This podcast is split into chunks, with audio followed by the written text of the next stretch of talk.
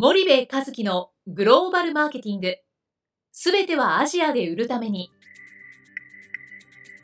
ポッドキャスト森部和樹のグローバルマーケティング。すべてはアジアで売るためには、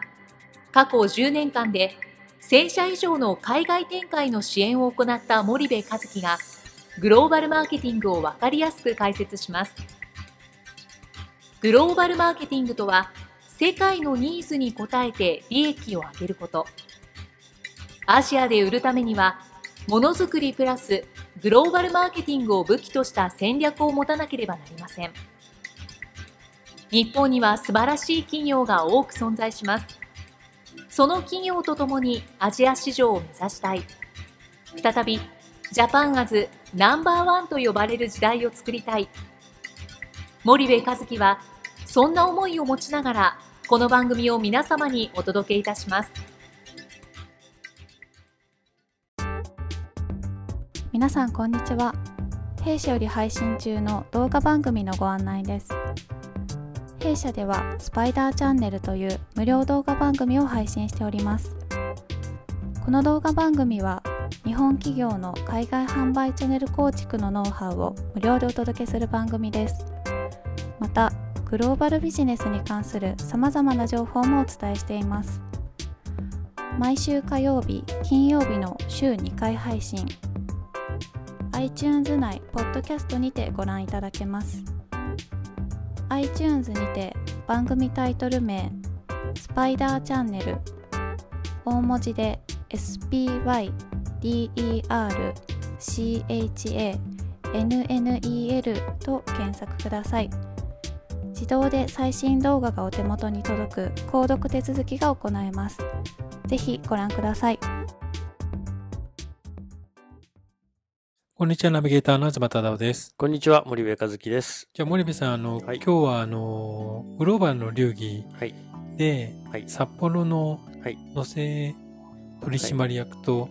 対談をしたと思うんですけれども、はい、その内容をちょっと共有させていただければと思うんですが、はい、えー、っともうすでに新聞掲載は、えー、っと確か4月されている。されてますね。はい、でえー、っとね全面で大きなあの取り上げをしていただいたんですけど富士山系ビジネス祭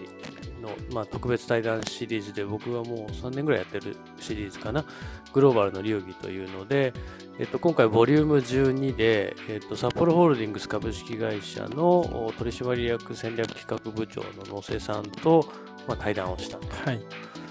で、えっとまあ、その時のあのあれだよね、ね、内容というかね。はい、はい。でもね、一応その、まあ、輸出ビジネスだけじゃないチャンネルビジネスで海外展開を、まあ、やってる会社なんですよね。拡大させてる会社で、うんうん、でまああの札幌って誰でも知ってるじゃないですか、はいはい、なんですけどあのいろいろお話をしていくとねいろんなあのことが分かりましてね、うんあの去年ね140周年迎えてるんですよ札幌って。あそうなんですね、うん、はい、そんなあの長い歴史があってで1876年創業っつってたかな、はいはい、でやっぱり札幌っていう社名だけあってね札幌でビール作り始めたんだけど、当時なんか良質なホップがあの札幌にまあ北海道にあるじゃないですか、はい、でも当時のその1876年の北海道なんて消費時じゃ全くなかったわけですよね。うんうん、でそこにね開拓の精神で出てってそこで会社が始まったっていう、はい、そんなあの歴史がありましてね、うん、であの野瀬さんに御社の強みって何なんですかっていうお話をした時に、はい、まああのそのスキルセットとかテクニックのねいろんな強みっていうのは当然あるんだろうけどもやっぱりその1876年に、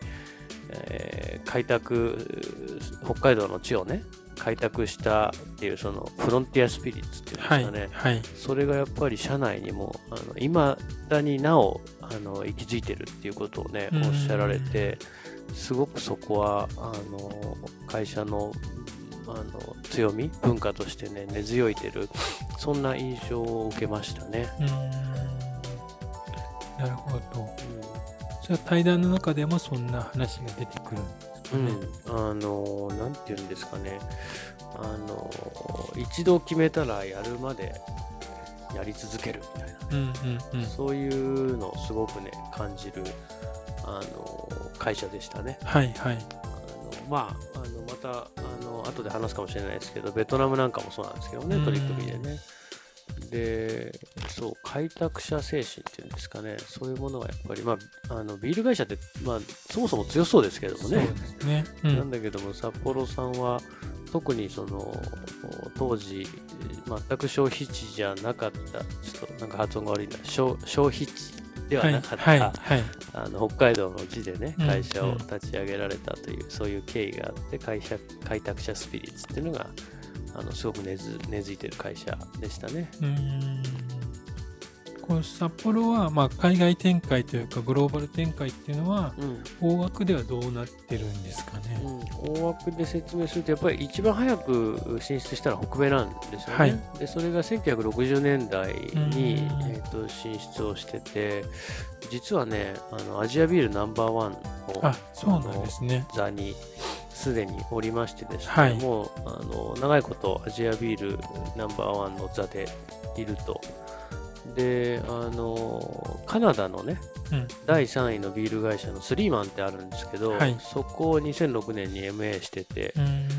であの北米の事業もあのうまくいってますよと、うんうん、で僕が興味があったのは、まあ、アジアの展開なんだけどもやっぱベトナムにおける展開があの札幌さんはすごく有名で、はい、でこれも2000確か10年とか11年だったと思うんですけど、はい、ベトナムにも進出をしていて、で、えっと、あのね、あのベトナムってね、実は ASEAN の中ですごく大きなビールの消費消費地なんですよ。であの例えばあのイスラム圏とかだとねお酒飲んじゃいけないとかいろいろあるじゃないですか、はいはい、だから人口が多くても若年層がこうたくさんいてもね、あのあんまりビールのあの販売に適してない国っていうのは結構あるんですけど、はい、あのベトナムはねあのビールの消費が非常に大きい国で、そこに、まあ、いち早く出てるっていうのとあとあの実はポッカコーポレーションはいはい、をあの、まあ、系統合してるんですよ。でポッカってシンガポールとかにすごく強くて、うんうん、僕もあの80年代シンガポール住んだ時にポッカのミルクコーヒーって売ってたんですよね。はいはい、で今シンガポールでそのお茶系飲料としてはポッカシェアナンバーワンなんですよ。で結構シンガポールの人なんか地元のブランドだっていうふうに認識してるから、はい、まあ、ポッカをあの系統合したっていうのも一つアジアの展開としてはあ大きいと、はい、という感じですかね、うん、そうそうベトナム確かねアジアの中ではビールの消費量がね3位なんですよはいこれ結構びっくりじゃないですか、うん、えベトナムが3位なんだみたいなそうですねだからベトナムは結構力を入れているという、うん、そんな感じですかね。わかりました。じゃあ今日はここまでにして次回その辺の詳しい内容をお聞きしたいと思います。はい。森部さんありがとうございました。はい、ありがとうございました。本日のポッドキャストはいかがでしたか？番組では森部和樹への質問をお待ちしております。ご質問は podcast アットマーク spydergrp.com ポッドキャストアットマークスパイダー grp .com までお申し込みください。たくさんのご質問をお待ちしております。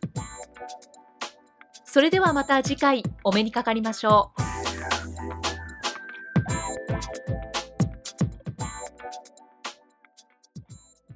森部和樹のグローバルマーケティング。この番組はスパイダーグループの提供によりお送りしました。